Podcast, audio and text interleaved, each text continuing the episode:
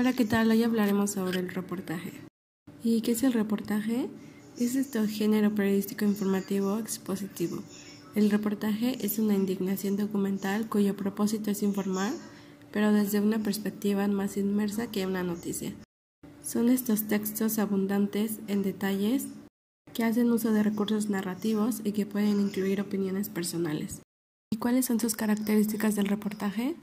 Una de ellas es el uso intensivo de los mecanismos de expresión. Entrevistas, fotografías, reproducciones e incluso dramatizaciones, si fuera necesario, con tal de transmitir en mayor profundidad lo investigado. Espacio físico considerable y esfuerzo investigativo sostenido, ya que a la etapa de recopilación de información procede una de organización, redacción y corrección del texto. Por último, el personaje se aboca a una temática puntual. ¿Cuáles son las diferencias entre reportaje y noticia? Como característica, la vigencia en la noticia es efímera, mientras que en el reportaje perdura un poco más. La extensión en la noticia es breve y concisa, mientras que en el reportaje es mayor espacio y tiempo. La objetividad en la noticia no hay matices, mientras que en el reportaje puede haber especulaciones, interpretaciones o reflexiones. Recursos expresivos.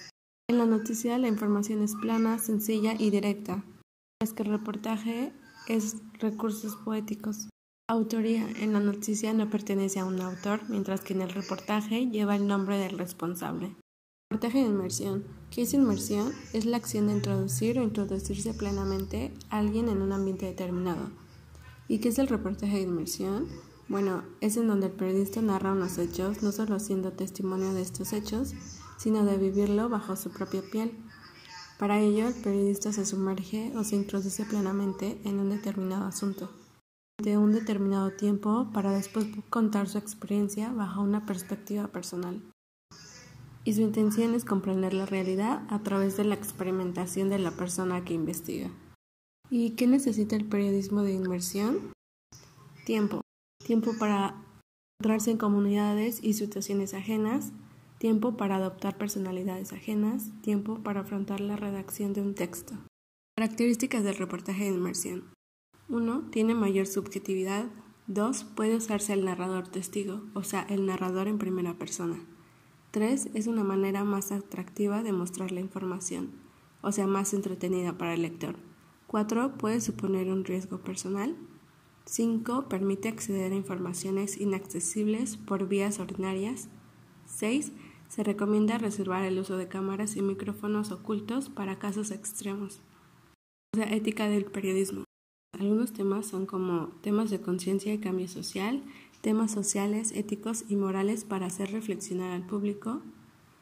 Rastrea temas de interés social con los que a menudo convivimos sin percatarnos de su Se abordan contenidos en manos de fuentes que no son fácilmente accesibles o que no tienen interés en que esa información salga a la luz.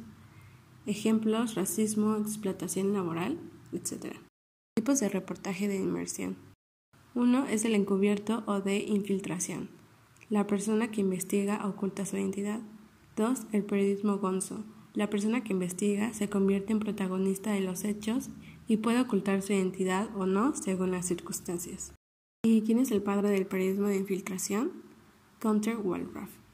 Es este reportero alemán que utiliza su técnica la cual es encontrar un tema que quiere vivir en carne propia, tiempo para observar y analizar el comportamiento humano, construir la psicología del personaje objeto de su investigación y ensaya su información de hablar y moverse hasta lograr una caracterización convincente. Utilería pura, un disfraz, una película y un buen maquillaje. Diferencias con el reportaje investigativo. En la investigación Habla de temas de interés público que se encuentran ocultos y se quieren sacar a la luz para ser denunciados, mientras que la inmersión busca temas sociales, éticos y morales para hacer reflexionar al público, no tienen por qué tener relevancia pública.